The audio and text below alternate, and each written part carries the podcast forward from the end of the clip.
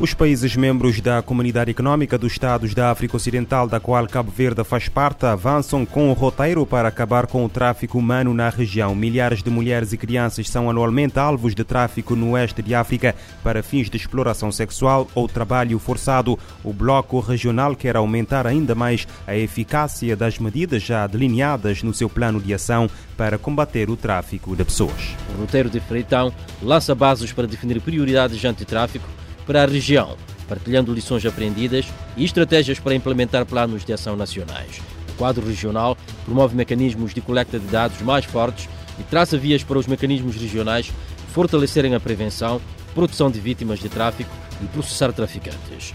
A Organização Internacional para Migrações OIM lembra que vem trabalhando nesta questão já há 20 anos. Reconhece que o combate ao tráfico de pessoas requer abordagens abrangentes e fortes parcerias com entidades do governo, agências da ONU, sociedade civil e ONGs para fazer progressos palpáveis no combate e prevenção. Para o diretor regional da OIM para a África Ocidental e Central, o passo é um exemplo do papel-chave que a CDAO pode desempenhar na coordenação de ações entre os Estados-membros, no fornecimento de políticas e ferramentas para a sua implementação ao nível dos países. Christopher Gascon elogia o Bloco Regional pelo compromisso de trabalhar em conjunto com a OIM, assumido na Conferência de Freetown Serra Leoa, para alcançar soluções coletivas. Para as autoridades, o ato é como uma nova oportunidade para aumentar a colaboração regional na partilha de informações, identificação de vítimas e prestação de serviços aos sobreviventes fortalecer o sistema de referência regional e intensificar a implantação do sistema de identificação biométrica de CDAO que visa facilitar a movimentação segura de pessoas no espaço comunitário. Para o presidente da comissão da CDAO, a luta contra o tráfico de seres humanos é um imperativo moral e humanitário da organização e o fenómeno representa um sério obstáculo à segurança e à paz humanas. Omar Aliu Touré contou que a Serra Leoa assumiu o compromisso de mobilizar outros Estados-membros da comunidade e partes interessadas para construir consensos à volta de iniciativas de combate ao tráfico, tendo em conta a sua natureza transfronteiriça. As ações de resposta contam com o apoio do governo dos Estados Unidos, considerou a parceria fundamental para o sucesso dos esforços anti-tráfico. Encarando o tráfico humano como um problema global que requer uma resposta global, os Estados Unidos mostram-se abertos a apoiar partes interessadas do governo e da sociedade civil na região. De Bissau, Amatijani Kandé, para a ONU News. Os países membros da CDAO avançam com um roteiro para acabar com o tráfico humano na região.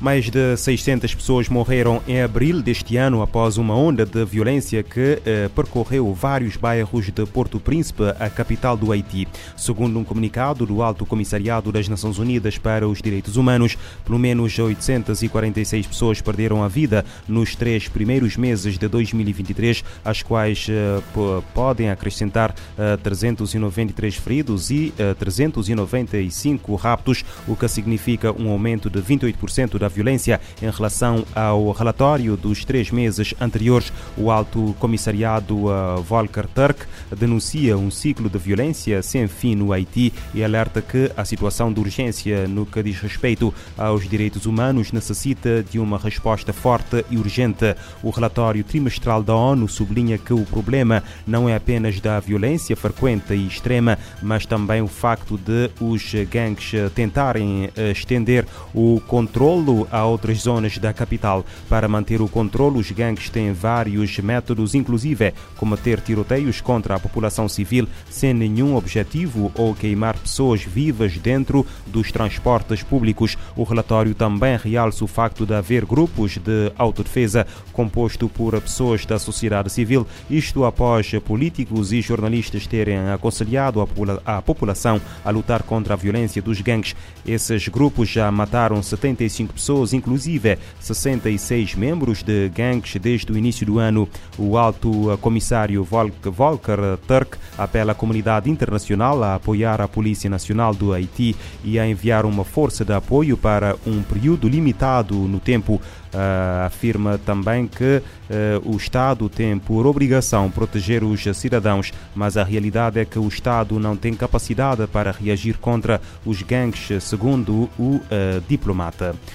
Em Espanha, um homem de 30 anos foi condenado a 3 anos de prisão por roubar, por abusar de uma menina de 9 anos, amiga da sua filha. De acordo com informações divulgadas hoje pela rádio basca 8, a menor foi abusada quando pernoitava numa casa com a filha do agressor e outras duas raparigas depois de terem estado numa festa de aniversário. Após os três anos de prisão, o tribunal também declarou que o homem terá de cumprir cinco anos de liberdade condicional. Além disso, o arguído não poderá uh, abordar ou comunicar com a vítima durante os próximos sete anos e terá de indemnizá-la em 6 mil euros por danos morais. Mais de 150 escolas no leste da República Democrática do Congo foram atacadas por grupos armados desde janeiro, numa escalada de violência que afetou a educação de mais de 62 mil crianças. Denúncia feita esta terça-feira pela organização Save the Children. De acordo com a ONG, os grupos armados atacam escolas e muitas vezes queimam secretárias e cadeiras, deixando os alunos sem um espaço seguro para aprender. Risco de fome aguda e generalizada ameaça mais de 4,3 milhões de pessoas na Nigéria. O alerta é do Escritório da Assistência Humanitária das Nações Unidas. De acordo com a agência da ONU, a região nordeste do país aproxima-se da estação de escassez de alimentos. Mais de 2 milhões de crianças com menos de 5 anos estão desnutridas e 700 mil podem evoluir para um quadro mais grave. O déficit de financiamento limita a resposta humanitária cerca de 4,3 milhões de pessoas correm risco de fome aguda e generalizada na Nigéria. Os estados mais afetados são Borno, Adamawa e Yobe, no nordeste do país africano.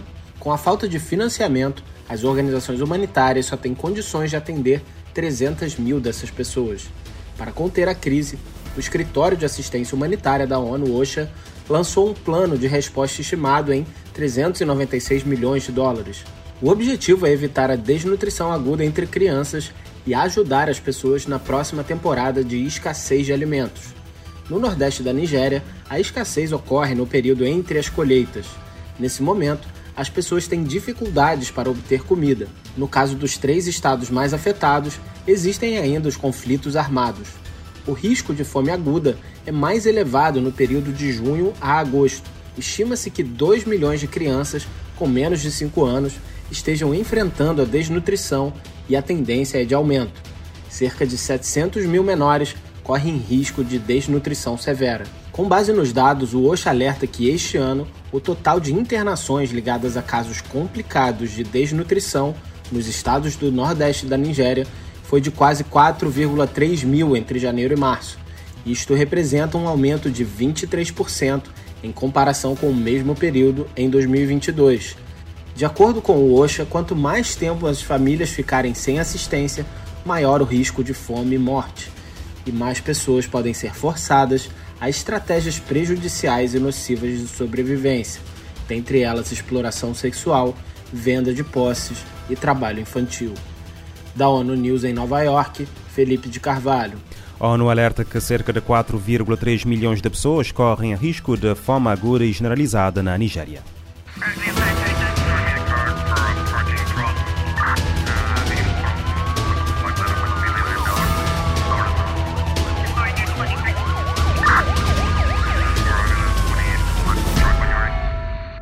Este programa está disponível em formato podcast no Spotify e em radiomorabeza.cv.